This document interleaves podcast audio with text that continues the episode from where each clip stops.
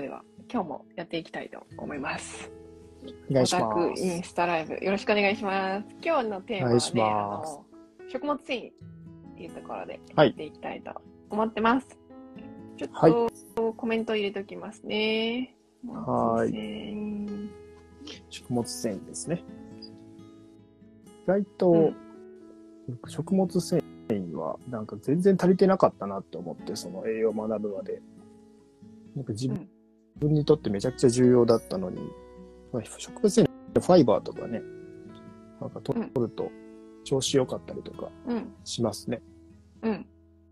そうそう。かなんかね、現代人は、なんか本当必要な分の半分ぐらいしか取れてないって言われてて、1日12がに12グラムぐらいっはい。て言われてるらしくて、でも本当目標は20グラム、1日20。うん。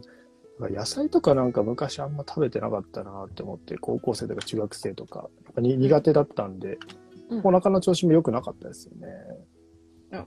下痢でしょ？全然。そうそう。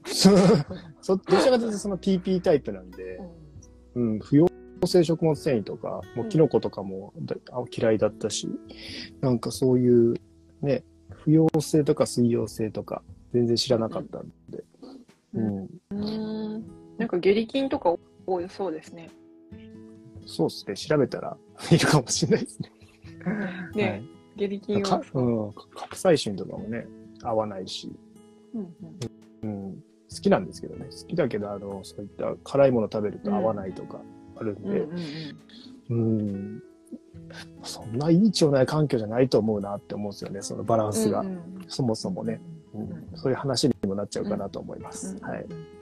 なんか前インスタラブやった時にあのちょ、はいこの善玉菌が好きななんだっけちょ食物繊維のランキングあるよみたいな話を多分前にした時に 確かに。そこそこだけピックアップしてもいいよねみたいなことを言ってた気がするんであれそれでちょっと今回した風うんうんうん。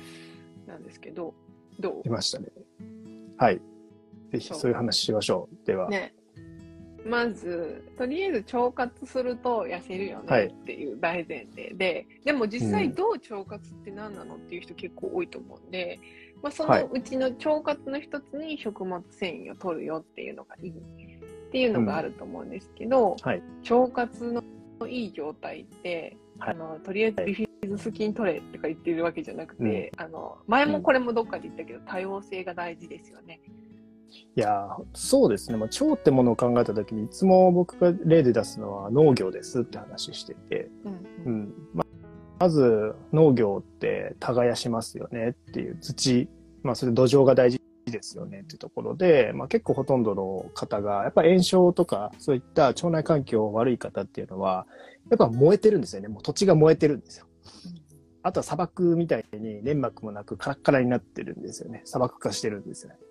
だからもうそういった状態の人って、菌とか育ちますかって話で、作物育ちますかっていう話になってくるので、まず土壌の問題で壊してる人がいます。で、次に、やっぱりメンテナンス的に水やりとかもしないといけないし、そういったところで、まあ胃酸とかもそうですよね。しっかりとこういった分泌、消化を助けるものっていうのが出てるかどうかとか、っていう問題もあるし、で、まあその三つ目のアプローチとして種植えですよね。種。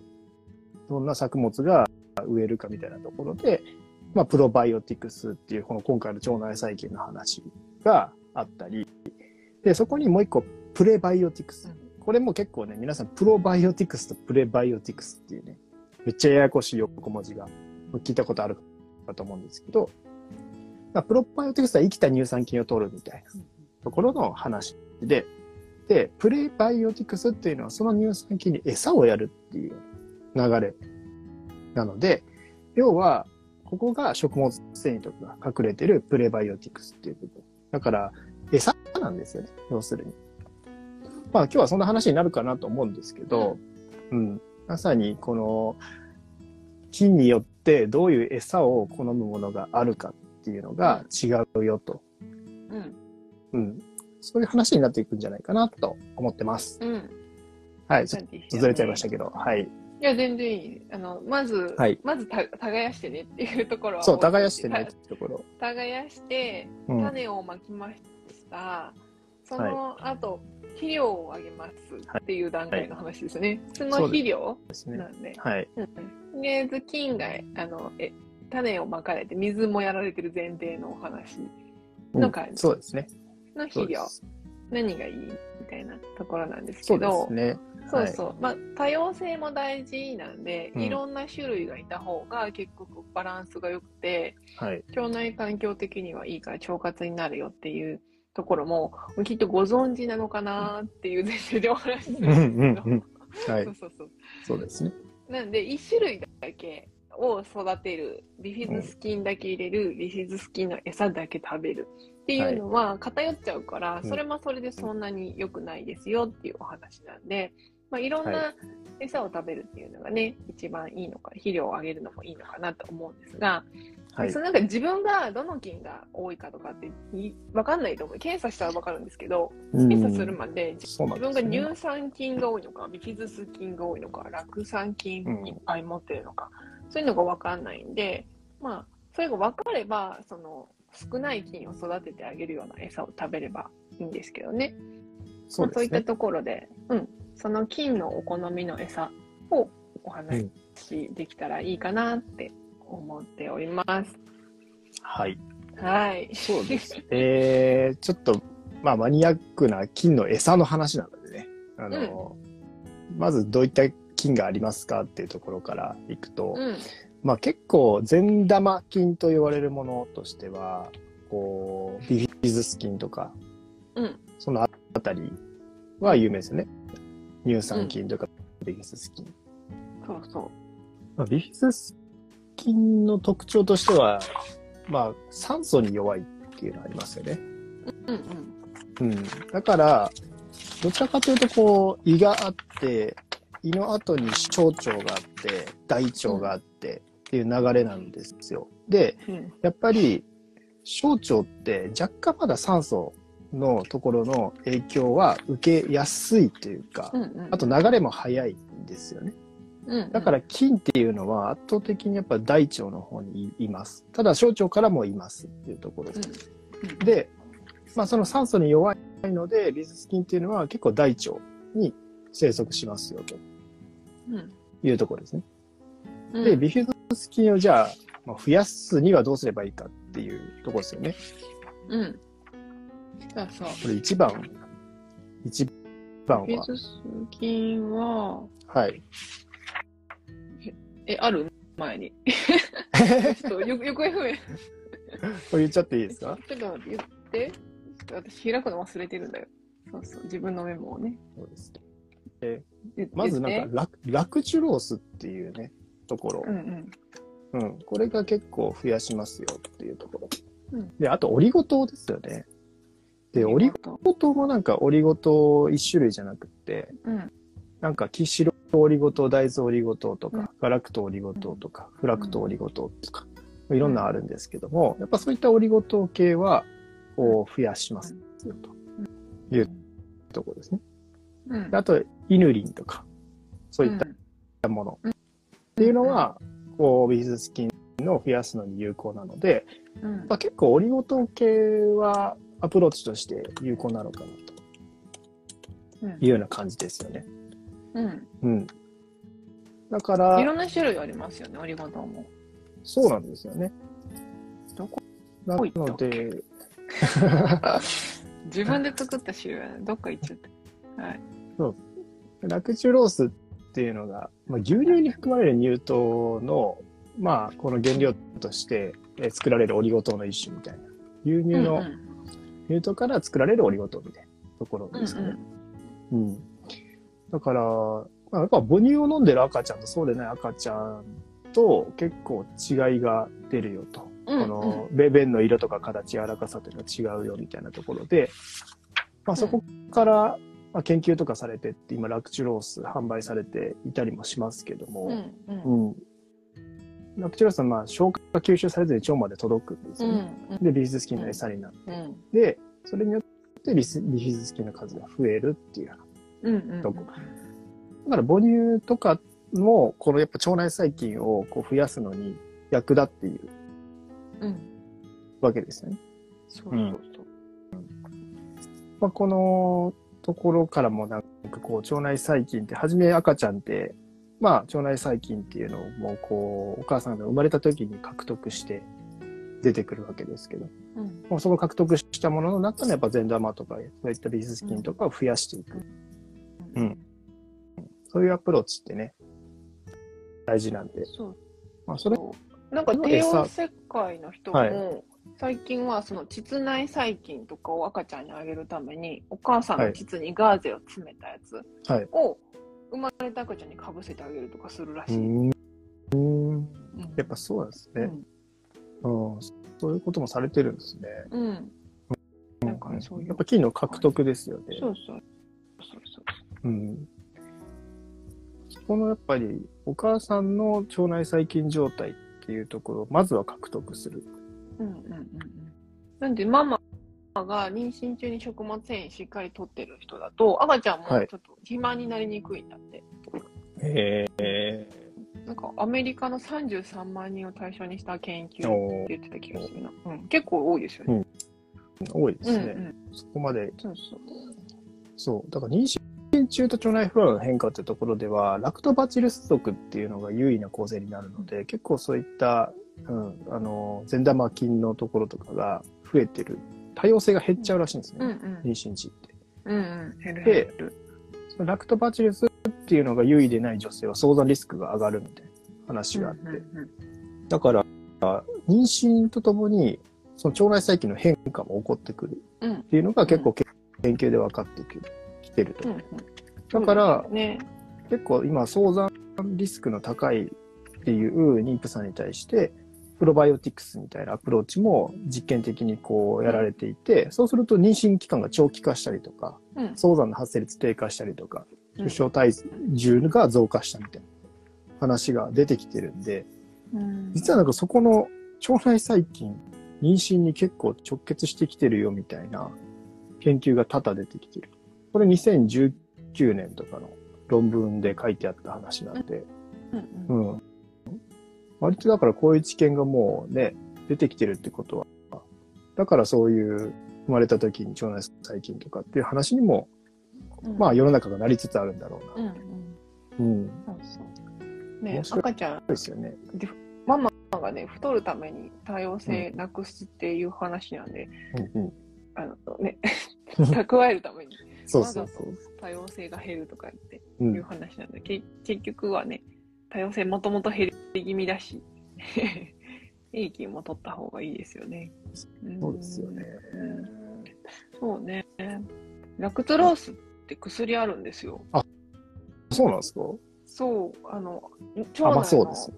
あ、アンモニア、そう、甘いと思う。アンモニアを減らすために、えそう、あの、肝機能障害の薬なんだけど、の脳症あ、ナンモニアが溜まりすぎると、はい頭がぼーっとするんですよ。それを抑えるためにラクツロースを飲むんですけど、腸内環境は酸性になるんで、ー、まあ中和されるよねっていう感じ。だけど、腸腸活になってる。腸活イコールそういう肝機能も良くするし、頭のぼやっとかもなくなるっていうところにつながるから、ダイエットどころか結構いいよね、みたいな。うんうんうん。まあ、腸活のまさにプレバイオティクスアプローチですよね。だって、まあそれってなんでかっていうと、あの、悪玉菌の方は、そういった動物性の、まあ、えーっと、タンパク質とかも、を変換させてしまう菌がたくさんいるんですよね。餌にする菌がいるんですよ。そこでアンモニア作っちゃうんですよね。う。うん。だから腸内細菌がアンモニア的なそういった物質を作ってしまって、まあ、それが、まあ結構腸内環境悪玉菌多い人って、腸内が発端してる方多いので傾向として。で、力学とか起こしてればもっと入りやすくなっちゃうし、体の中に。そしたら肝機能で解毒しきれない。さらに肝機能も弱ってるとかなってくると、まあ全身に作用してって、まあアンモニアがこれね、上がってくると本当に昏睡状態とかなっちゃうんで、これ、もやっとしたりとかっていう、まさにね、その前兆だったりするので、うんやっぱ腸内環境を整えるっていうのは、アプローチとして重要なんで、なんかそこのね、繋がってきますよね。この、この薬はこうしてて、腸活にアプローチしてて、うんだから、こうね、あるんだ、みたいな。そう、うんめっちゃ楽しいんですよ、そういうの。あーって。なんかこっちに、あの、普通に本業に活かせるみたいなところが確かに確かめっちゃ楽しい。そうそうそうなんですよ。でもまあ仕事のパフォーマンスも上がるよねって感じ。痩せる、痩せるプラス。うんうんに。そうですね。うん。えーこれね、5g から 6g ぐらいでね、あそう食物繊維十分って言われてるんですけど、こね、粉はい末もあったり、い、ろいろ、液体もいろいろありますよね。うんうんそうですね。ロース。液体だとやっぱり糖分も入ってるよね。ああ、そうですね。こここも、取りすぎもやっぱ良くないんですよね。オリゴ糖とかも、じゃあ、ね、何でもバンバンかければいいかっていうと、そうすると、やっぱ、増やしすぎちゃうっていうのもこれ問題で、うん。うん、うんそう。後でもちょっと話しますけど、他の菌のね、こうバランスがやっぱりあるので、そっちを邪魔したりとかするとうんうんうんうん。いうところなんですよね。うん。んだって結構血糖値も上がりますよ、オリゴ糖。ああ、もう糖ですからね。うん。一応なんか糖として吸収あれってなんで糖として吸収されないオリゴ糖っていうじゃないですか。うん。なんかそういう歌い文句で CM してたりするじゃないですか。確かに。え、でもね、全部が吸収されないわけじゃないんされと思うんだよね。にくいってことですか？あれうん、うん。じゃないかな。GI 値低いとか。血糖値上がりますよ。測ったけど、普通に上がる。上がるで 普通に上がる。普通に上がる。すね。なんか CM では、砂糖よりはね、全然いいと思うけど、餌になってくれるっていうね、メリットもあるし。そうですね。されないってなんか言ってたから、されないのかなって思ってたけど。うん。いや、血糖値上がるからされないことはないと思うな。うんうん。わかんない。そうですね。周りのシロップの影響かもしれないけど。そうです。うん。え、今のはビフィズス菌ね？リスなんかまだ言う ?OK? まだ言いたいなかった。ここだけなんかあの、乳作ってるのが、うんまあこれは乳酸とか酢酸っていうところと、あとビタミン B 群系も作るんですよね。これ乳、この菌の善玉菌の面白いところは、いつも言ってるようなビタミン B 群を作ってくれる菌がいるんで、それはだいぶね、重要なポイントで、うん。そのベースが自分の中でくれるか、ないかうん。でうん。違いますよねって話ですよね。そう。うん。ね、ビタミン B6 とか結構メインですよね、メジャーな腸内細菌が作ってくれるやつって言われてて、はい。86%ぐらい。腸内細菌が、、ね。あのできてるって話もありますし、うんでも他のも平均してまあ10%、20%、それぐらい抑えられたりとかうん。するという話でもあるので、うん。うんうんうんやっぱこういうやつは、ね、腸内環境悪いともったいないですよね。もったいない。腸活するといいこといっぱいなんでね。そうですよね。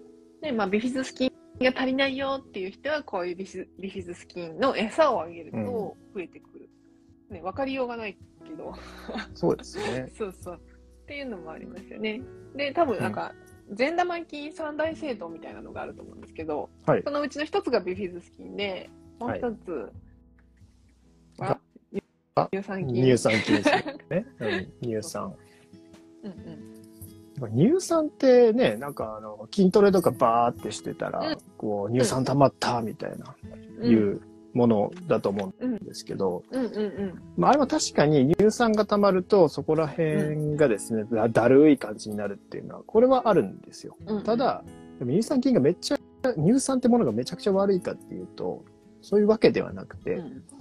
まあこれはちょっとマニアックな話いくと、まあ糖質が変換されていく過程で、そのエネルギーに変わっていくところと、エネルギーに変わりきれなかった部分が乳酸っていうもので一回溜まるんですよ。うん、たまるね。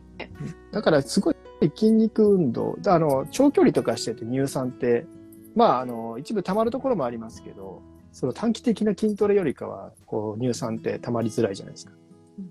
だから、やっぱりブドウ糖とかそういった瞬発的な運動をバーッと繰り返すと、まあそこのエネルギーに変えたいけど、変えきれない部分が発生しちゃうんですよね、たくさん。その部分が乳酸になっていくっていう感じで、で、その乳酸も結局もう一回エネルギーに戻されてるっていう経路があるので、そこに重要なのはビタミン B3 とかね。はい。ナイアシンって言われるやつです。あるんですけど、はい。だからだから乳酸、はい。乳酸ってね、まあそういったところ。で、まあ、あの、悪いイメージあるけど、別に悪いもんじゃないよ。っていうとこ。ろ。じゃあもう一まあそれ作る菌に変われたらね、はい。そうそうそう、いいですよね。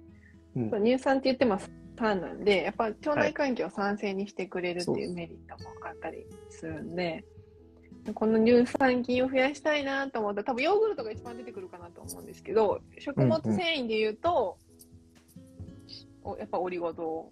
オリゴ糖が一番、フラクトオリゴ糖が一番餌になりやすくて。オリゴ糖系ですよねうん。うん。トップ3オリゴ糖ですね。次、イヌリン。イヌリンっうんうん。ていう水溶性食物繊維があって、1キロ1000円ぐらいでね、アマゾンで売ってるんですけど、ただ、うんうんやっぱこれ、これいろんな腸内細菌の餌になりやすいんで、おなら出やすいんですよね、すごく。犬にああ、合う合わないある言いますよね。結構爆発的にお腹、おなら張る、お腹張るうんうん。感じがそうす。るかなって、うん、思う。結構なんか iHub とかで見るとなんかこうボックスでね、なんか粉でボンみたいな、うん粉というかなんていうんですか、あの、でっかいやつでボトルね。感じですよね、ボトルで。うん。そうそうそう。美味しいんですけどね。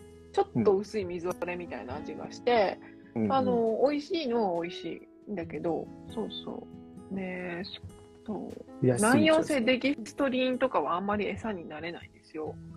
うんうん、そうなるほど。だで、美味しくないんですよね、難溶性デキストリン。うん美味しくなくて安いんだけど、あんまり餌にもなれないし、みたいなところがあるかなと。ん難溶性ってことは溶けにくいってことですね。そうです。だから食物繊維化する。普普通のデキストリンは糖分なんで血糖値上がるんで、プあのうん、その筋トレする人はデキストリンになりますよね。それって不溶血糖値上げ性の方になっていくんですか？難溶性。難溶性デキストリン。不溶性食物繊維になる。深まらない、深まらない。オタクになっていくから深まらないです。確かに確かに。はい、じゃあ、押さえておきます。はい。はい。裏でやりましょう、裏で。はい。はい。はい。6番なるほど。さっきも出てきたラクツロースっていうのも乳酸菌の餌にはなるかなっていう感じですね。うん。はい。でね、他にもあって、実はこの乳酸菌って、アミノ酸とかビタミンとかミネラルも増やして、あの、この子の餌になるんで、うん。そうやっぱ乳酸菌を増やしたいなって思った時に、やっぱりそういったバランスのいい、そのねビタミンミネラルとかもいるよみたいな、アミノ酸もいるよみたいな、まあ要はタンパク質ですよね。ちゃんと餌になってるよみたいな話もあるんですよね。さっきのビフィズス菌。にはそういう話はあんまりなかったんですけど、まあ、乳酸菌を育てるなら、ちゃんと栄養もいるよねっていうところになります。アリエさん、こんにちはこんに。ちは。皆さん、もしよかったらご質問してくださいね。はい喜びます。はい。っていう感じですね。そうですで、ヨーグルト、乳酸菌を増やすヨーグルトって、はい。うーんと、乳酸菌が入ってるヨーグルトだと、高梨プレーンヨーグルト。キリン、ヤクルトもそうですね。なんて、そう、ボディメンテっていうやつがあるの知らないそれ。飲み物ですね、これ。ドリンクに入ってるんですね。大塚製薬ボディメンテっていうドリンクに入ってるみたい R1 とかも。R1 に乳酸菌ですもんね。な。R1。ガセリ菌とか。うん。結構乳酸菌がスーパーとか並んでるイうん。メージ多い。イメージですね。うんめぐみヨーグルトとか合ってるそうそう。?LG21。よく見ますよね、この辺。そう。L92 乳酸菌。うん、カルピスですよね。うんうん。そうだね。から乳酸菌は結構ね、商品に使われてるうん。し、うんまあ、これ酸素に強いっていうのもね、あの培養しやすいっていうのもあると思うんですようんうね。んうん。だから小腸とか、さっき言ってた、うんまあ、あの、美術菌は大腸メインなんですけど、小腸とかでも生きられるっていうところで、うん。まあ、その部分が、あの、商用としても使いやすいんでしょうね、おそらく。そういう意味ではビフィズス菌のヨはいーグルトってちょっと少ないのかな。みるみる。あんま聞いたことないけど、なんかそうですね。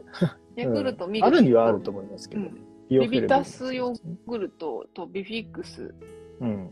十勝プレーンヨーグルト、四つ葉のね。こんなんもいいですよね。ビただ、この、生きてる菌っていうよりかは、死菌になっちゃうんじゃないかなって気はしますけどね。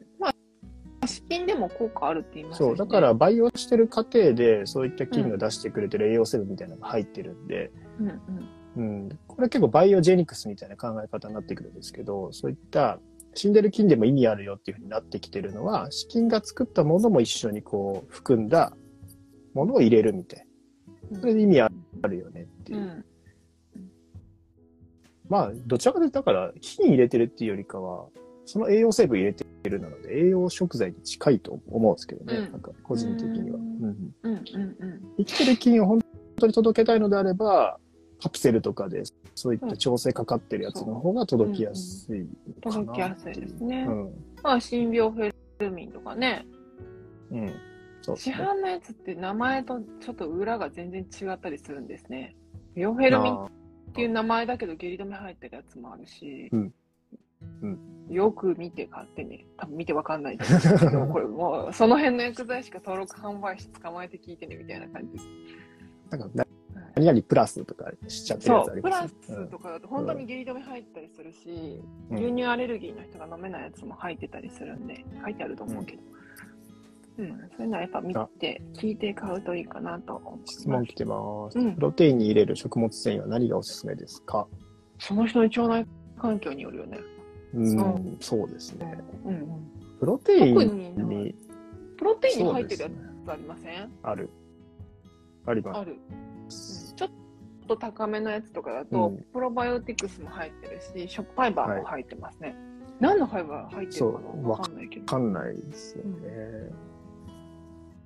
うん、まあ、プレーのやつにやるときは、僕ちょっとオリゴ糖を入れて甘さ調節したりとかするときありますけど、うん、うんまあでもちょっとその人によるかなって感じはしますね。うん、お腹張っちゃう人もいるんで量によってはお腹張るなと思うんだったら合わなかったり、量が多すぎたりする、調節するそうです感じですよね。私も今日フラクトオリゴ糖のパウダー入れました。だからオリゴ糖系はどちらかというと、今言ったビフィズス菌、乳酸菌で、食物繊維系は実は、まあ、これから言う酪酸菌とかっていう話にもなってくるかなと感じはしてます。うん。うん。うん、じゃあ酪酸菌こう。はい。三大政党の一つ、ビフィズス菌、乳酸菌今話したんで、三つ目が酪酸菌ですよね。聞いたことありますか、はい、皆さん。酪酸ですね。もうよ、酪酸ってめっちゃ聞きますよね。なんかこの界隈にいればなんですけど、酪酸が一番最強なんじゃないかなみたいな。これで言うとこうかな。GLP-1 ダイエットとかのね、あれですよ、うん、あのメディカルダイエットで使われてるアプローチされているところらへんがこの酪酸がすごく関わってるんですよね。だ今日の話的には一番痩せる食物繊維なんで、こいつだと思うんですよね。うんうん、メインになってくるのって。うん、うん、まあ、あの、酪酸菌は酪酸を作る菌なので、炭鎖脂肪酸っていう、うん、まあ、あの、まあ、油って言っちゃうとあれなのかな。あの、そういった短い鎖の油みたいなところの脂肪酸っていうものを作る菌で、うんうんこれがまた面白い働きを持ってるんですよね、酪酸っていうものが。うん、で、こいつも酸素に弱いらしいので、大腸メインですね。うん、で、まあ、食物繊維っていうところはメインなんですけど、まあ、糖も使ってる部分があって、このビフィズス菌が作る酢酸を原料にするみたいなところもあったりするので、で、酢酸を原料にして酪酸を作るっていうところがあったりするので、うん、あの、まあ、さっき言ってた、そういった糖糖類っていうのも重要だったりしますね。うんうんうんうん。うん。まあ、質問来てます。この通りごとまだ試したことなかったら実験してみます。お願いします。はい。パルナさんありがとうございます。腸内フローラ検査は何がわかるんでしょうか？費用はどれぐらいですか？自分の腸内環境がわからなくて迷子です。そうですね。あの、今、私まだ検査出して1ヶ月間帰ってこないんですよ。最長6週間って書いてあるんですけど、もうすぐ最長6週間にかかりそうみたいな感じなんですけど、うん、お盆挟んじゃったんで。便検査をして、その中で何菌が多いかの割合が分かったり、その一番大事にしているの多様性っていう腸内環境の種類の多さなんですけど、多様性が多い方がいいとか。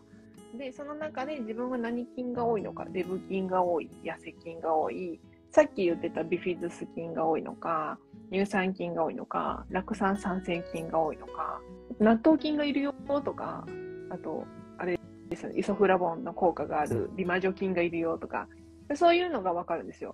いるかいないかで対処が違うんで、例えばそのビフィズス菌がめっちゃ多くて、他の多様性が低いとかだと、ビフィズス菌はもういいから、他の多様性を上げて、あの腸内環境を良くしようっていう風なアプローチになったりもするし、そうね、例えば美魔女菌がいないのにずっと大豆取ってるってなって、逆に便秘になっちゃったりとかしたら、もうそれやめましょうみたいな感じでお伝えできたりとか、むしろ逆に美魔女菌いるから、普通の大豆を食べても、その恩恵預かれるよっていうのが分かった上でアプローチできたりとか、そういうのもあります。みたいな感じ。あれ面白かったですよね。海藻を分解する菌とかね。海藻を分解する菌がいるから、海藻を食べても太りやすいみたいなのが分かったりとか。そうそうそう。そうそう。うんうん。まあ、海藻ね、ほん4キロカロリーぐらいあるんですけど、その分、まあ全部はね、たまられないけど、2キロカロリーぐらい、海藻って0キロカロリーだと思って取ったのに、実際ちゃんとカロリーとして吸収されるタイプもいるという感じですよね。うん、うん、だから、あれって結構、1週間ぐらいやっぱ食生活偏ったりとかしたら変わ変わるもんなんですか？今のバランス、うん、2週間ぐらいかな。うん、そう腸内、ね、腸のターンオーバーって10日から2週間ぐらいだったりするじゃないですか。うん、なんで2週間ぐらいであの変わるかなとは思うんですけど、それまでの食事をしたためておいてもらってね。うん、そうですね。基本的にはやっぱり、あんま変わらない。うん。基本的には3歳、4歳ぐらいまでで、こう、ね、バランス、ある程度のバランスが決まっちゃうって話なんですよね。持ってるものとか。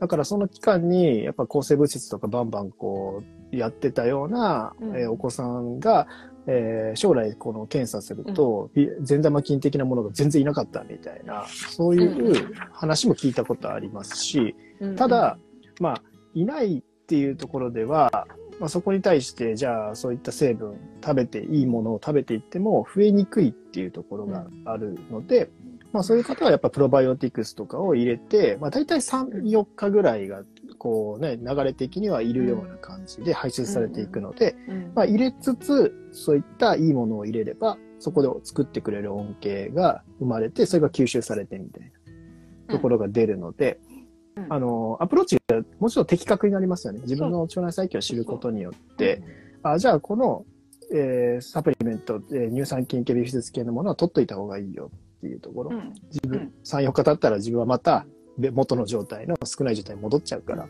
戻っちゃう。うん。だからそういう一回自分の特徴を知るみたいなところでは面白いですよね。うん。うんうん、定着できる菌がいたり、定着できない菌がいたり、いろいろあったりとかして。そうそうそう。でも定着できる菌がいいかというと別にそうでもないから、あの、ね、ちょ菌が通ってる間の恩恵だけで十分じゃないみたいな感じでもあります。そうですね、師匠ありがとう。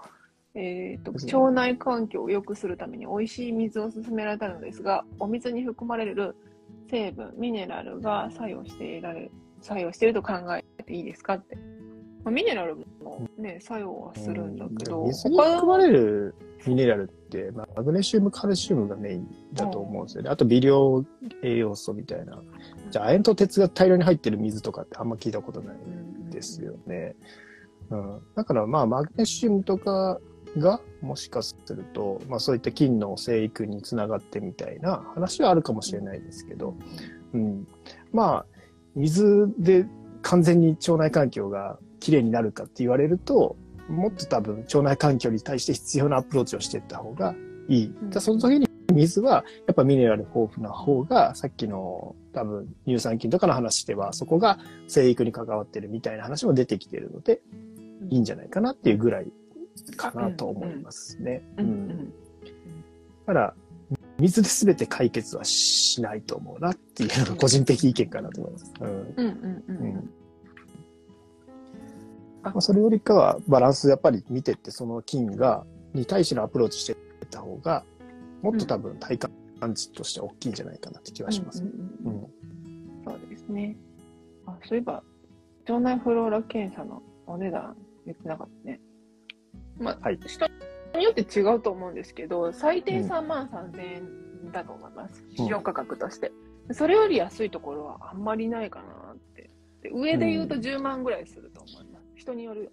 金のそのどこまでをこう調査するかっていうのにも変わってくるんですよね。単一の金とかだったら、ある程度こう安くできたりとか、その菌だけ、エクオール菌だけ調べるとかだったら、もうちょっと多分安くできるはずなんですけど、まあどれぐらいの幅をこう網羅して、えーどういうアウトプットの出し方しててみたいなところとかはうん変わってきますね。それこそ多分あの検査のすぐこう検査してもらって、それで情報をくれるようなとこだと高いと思うし、それだけ人件費かかってたりするので、なんかそういうビジネス的裏側っていうのもあるかなと思います。うん値段には。はい。うんうんうんそうですね。うん、私の場合だったらそれプラス別のフィードバックがあるのでっていう感じだと思います。うんそうそうその人によるよね。そうですね。そんな感じですね。はい。ありがとうございます。私も、私もそう思いましたと。は。はいいありがとうございます。そうです。はい。酪酸菌ですね。うん。そう。酪酸菌の中でもやっぱり増えてくれるのが水溶性食物繊維ですね。う。うんんオリゴ糖とかポリフェノール系でも増えるよみたいなところがあって、うん。うん。だからなんか、こいつはさっきのビフィズスとか、えー乳酸菌はオリゴ糖とかがやっぱメインに、ラクチュロースとかメインになってきてるんですけど、酪酸菌の一番のメインは多分水溶性食物繊維系うん。だと思うんですよね。長寿菌。長寿菌。だから、こいつが、えーまあ、ここね、マニアックに話しちゃうとあれなんですけども、まあ、うん結構本当にその GLP-1 っていう血糖値のそういった調整のところにも関わってたり、うんうんあと炎症の、過剰炎症を抑えるようなそういった細胞の活性化にも関わってたり、あとダイエットのところでは、うんまあ、ここ直結するんですけど、うんまあ、まず代謝アップですね。代謝アップ、脂肪蓄積増加。で痩せるためにはやっぱ酪酸菌だよっていうのが多分ダイエット界隈ではブワーっとこう広がっていってる。そうそう。酪酸酸性菌が作る GLP-1 はの商品を、薬を使ってみんなダイエットしてるわけですよ。そうですね。そうそうそう。腸活すればプレプライスレスです。腸活すれば。はい。そうそうそう。まあでもね、一定のすごい大きい人が太りやすい体質なんで、その人がまあある程度まで痩せて、痩せ体質に持ってくるまでのお手伝いとしては全然ありだと思うんですよね。うん、うん、まあその人の体型にもよりますけどね。まあ、まあプライスレスでもできるんで腸活していただければ GLP-1 ダイエットもできますよみたいな話ですね。そうですね。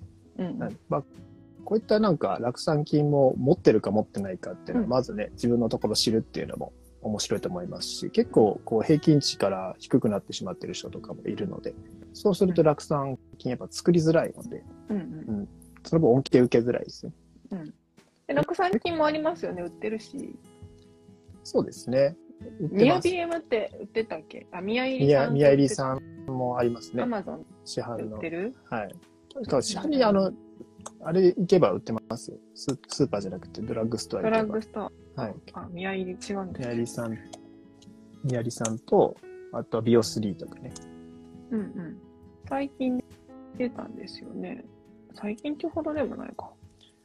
まあ、結構栄養療法界隈とかでもね、そこら辺は、やっぱ酪酸菌うんの重要性みたいなの言われてますね。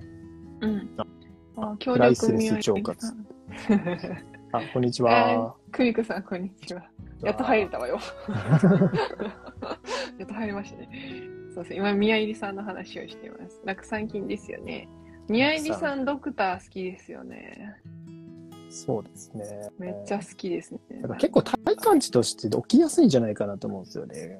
で、うん、食物繊維が足りてない方って結構多いと思うので、うんうん。だからそこでは結構体感値がある人が多いから使いやすいっていうのはあるんじゃないかなって気はしますけどね。結構330錠ではい。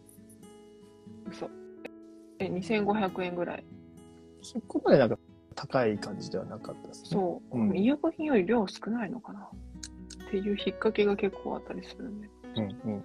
美容水が270錠で2300円1日3回飲んで3ヶ月分安うんくない、安いっすよね。安いと思う。うん、安いと思う。一一粒 9, 9円だって。まあ、医薬品よりかは高いかな。結構ねそういう感じですアプリのね、ところって高いの多かったりします。まあ、うんその分なんか、あの、なかなかね、えー技術もあるんでしょうけど、うん。うん、意外と一粒うん。何十円とか。そうう、んそんなに変わらないんで、割といいと思います。私、美容水大好きなんですよね。で美容水を置いてますね。今までビオフェルミン派だったんですけど、いやいや美容水変えた。うん。そあの、抗生剤にも耐えられるんですよ。そう。抗生剤に耐えられるのはミアイリ酸とビオスリーと、う。うんなんで、ビオフェルミン耐えられない、死んじゃうんで。そうなんですよね。そういうところもあって、結構安いし、いいなぁ。いいですよまあ、あと水溶性食物繊維の面白いところは、あの単重酸っていうね、脂溶性の油物吸収するところの分泌にも関わってるので、で、単重酸って結構、これまたダイエットにもつながったりするんですね。であと筋力とかにもね、実はつながったりするので、うんうんうん。単重酸分泌、うん、当然これが、ね、少なくなってくると油で胃もたれしやすかったりとか、うん。ビタミン A で EC の吸収低下とかつながるので、うん。この酪酸菌を育てるっていうのは、うん。こうかなりうん。やっていただきたいポイントかなと思います。で、ここがバランスが、うん。はい、あるんですよね。酪酸 菌と。あとなんかビフィズス菌、ビフィズス菌でしたっけ？酪酸菌が増えれば。乳酸菌が減る？ビフィズス菌でしたっけ？どっちだっけ？と。どっちかどっちかですね。そうそう、はい。ビフィズス菌が増えれば、結局、酪酸菌増えるんですよ。ビフィズスと酪酸。酪酸、そうそうそうそう。うんうんビフィズス菌とか酢酸、えビフィズビフィズス菌が作る酢酸が、はい酪酸酸性菌を作る餌になるから、うんつながってて、そうそう、はいだからビフィズス菌を取ったら酪酸菌も増えるし、みたはいいな感じなんだけど、どっちかが強力すぎるとなんかちょっと押押されちゃうよねぐらいの感じ。うんうんそうなんですよね。そうです。そのバランス、こう善玉菌の中でもバランスみたいなのはあるので、うんうんじゃあ善玉菌、善玉菌って言って、そればっか取ればいいかっていうわけでもない。そううんそうそうそうそうそうだから最近なんか。結構あの2対1対7とかって言われてますけど、あの、うん善、ね、悪玉に善玉1合ってる。うんうん。で、日和美が。が7っ。ていう、そのバランスうん。って言われてたんですけど、最近結構腸内細菌業界も、うん、うん。菌株得意性みたいな、その菌の持ってる何を食べて何を作るかっていうところの方が重要だよみたいな働きになっていて、で酪酸菌ってめっちゃいいるし、ビフィズス菌もめっちゃいるし、その、まあ、菌の、その個人が作ってる、なんかそういった特徴みたいなのが、すごく重要視されてきてますうね。ん。うん。そうそう。なんか、悪玉菌でもいいことするやついるんですよ。そう。うん。だから、すっごい広いくくりですよね、酪酸菌って。なんか、日本人ぐらいのくくりじゃないですか。もう、そんなイメージ。そう。その中でも、どこどこのね、ところは何々を作ってるみたいうんうんな。うん、そこを抑えていくっていうのが、今の、まあ、腸活の菌株ですよね。この株は、うん、こういういい働きしてくれてる。まで多分こう掘り下げると、どんだけ科学、時間かかるんだってありますけど、でも急成長してますね。そこが、この株はこの働きがう。んまあ、で、ヤクルトなんてまさにその一つじゃないですか。白田株っていうのが、すっげえこいつすごいぞってなって、それを培養させていったら製品が出来上がったっていう。あの、株が、こう、乳酸菌の中でもそのヤクルトのその株がすごい。うんうんううんん。なんかそういった流れになってくるんで、まあ結構その、ざ、広いよっていうのを押さえておいていただければいいんじゃないかなと思います。うん。コメントいただいてます。コメントが見れなくなっちゃう。あ、そうはないん。だ。はい。あのね、またこの見れなくなっちゃわ若活薬剤師の先生のね、はい小市先生すごいんですけど、もち麦とグアガム分解物パウダー、ミヤ BM 飲んでらっしゃるそうう。おー。もち麦食物繊維。グアガムも私ね、試したいんですよ。グアガム結構、そうそう、あんまりお腹張らない、うんうんまあ人にもよると思うんですけど、張りにあんまり張らくいって言いますないみたいな。ね。うん、そうそうそう。うだから私結構犬りにパンパンになるんで、グアガム飲んでみたいなと思って、食物繊維もなんか陳列して、サプリも陳列されて もえらいことになるんですけど。そうそう。そう。まあ、完全にそこはもう、そう。ですね。グアガムと。うん。もち麦もね、すごいですからね。うん、もち麦。ギもすごいね不。溶性食物繊維、水溶性食物繊維。そうそうあ。の食材は、やっぱすごいですね。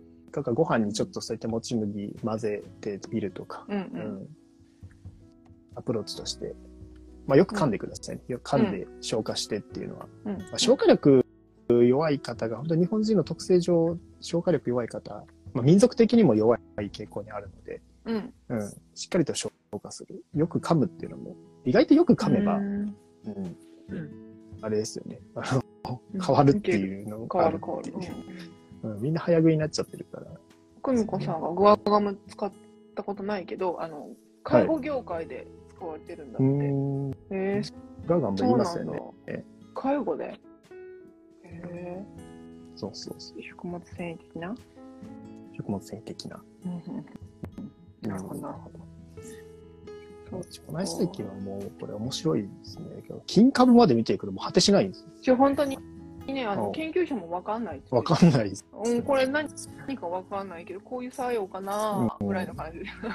わからないことが多いんで。培養させて、うんどういう効果があるか見てみたいな。多分関わり合いとかもあるのも、もうそうなってきたらもう意味わからんぐらいになってくる確かに確かに。っていうのはありますよね。うんうんうんね、私使ってるフローラ検査の後ろにあの研究者いるんで、もしよかったら聞きますし。研あんまり研究者が後ろについてるとこってないと思う。ぜひ受けていただけたらと思います。まず自分の解析がまだ帰ってきてない。ずっとついてるけど。そうそうそう。で帰ってきたらね、あのインスタライブしますね。はい。はい。というところで、今日は腸内細菌のね、餌でなる、肥料となる食物繊維のランキングについてお話しさせていただきました。三大政党のね、ビフィズス菌、乳酸菌、酪酸菌の餌をおのおのね、解説したりしているので、また振り返って拾ってください。はい。はい、と思います。インスタに載せときますね、アーカイブでね。はい、というところで。はい。告知はありますか？告知は、まあ、大丈夫です。はい。大丈夫？うん。はい。ね、あの、私たちね、よ20人の専門家でやってる健康第一学校っていうのがあるんですけど、また今月9月からもイベントがね、ポコポコと載せてあると思うので、もしよかったらね、980円で学び放題、運動もあったり、こういった私がね、質問会をしたりとかする機会とかもあったり、で、10月にはね、あの、個人面談するので、プライスレスでカウンセリングも受けれちゃう、超お得な、はあの、オンラインサロンになってますので、もしよかったら、あの、ハイライトのところに載せてますし、こはい。ちらの方から入っていただけたらと思います。そうだ。その健康第一学校の中で、うん。まあ、限定ライブ配信みたいなのするんですけど、うん。なんかやっぱ限定だと止まらないなっていうのがあって、めっちゃ濃いこと話しちゃうなっていうのがあるので、あと、ミブラボもね、この前血糖値の血糖コントロールのそういった低血糖の話とかしたんですけど、あの、かなりの分子栄養学のところは溜まってきたなというか、あの、思いますので、それ980円で、まずはね、あれ学んでいただくだけで相当僕はメリットになるんじゃないかなと思っめちゃくちゃ。安いと思いますよ。はい。うんあれ、ちょっと980円やりすぎかなっていう面もあるので、いいだよね。やりすぎですよね。はい。だから、うんなんか、そこをまず、まあ、栄養学興味出たって方はなぞっていただけると、相当楽しめるんじゃないかなって思って、最近思ってますし、うん僕のなんか、ポッドキャストも今整理中なんですよね。今まう。で。多分300、400回ぐらいこう話してる部分を、うんもうちょっとなんか、こう、バ場合別というか、ビタミン B3 とか、うんうん。そういう別に分けたいなって思ってて、今。うんうん、今ちょっと工事中なんで、それできたらまた、はい、うんうんアナウンスするんで。そうですね。はい。なんかポイント制度もあるし、結局 Amazon ギフト券ポイントで500ポイント毎月交換できるんで、そうですね実質はい450円で、480円。できたらやらないでほしいレベルのやつ。そうそうそう。だから、まあ、文集学はもう無料でほぼ学べてるような感じにはなっちゃう。と思いますねめっちゃ安いと思う。はいうんうん。はい。まあ、それに興味がなくてもね、うん個々で私とか、えー動活動している先生たちは他にいるんで、そこだけでも十分お得かなと思います。お願いしまなので、ぜひよろしくお願いします。はい今日もいいお時間になりましたので、また来週、また別のテーマでさせていただきたいと思います。今日もありがとうございました。ありがとうございます。した。またねー。またねー。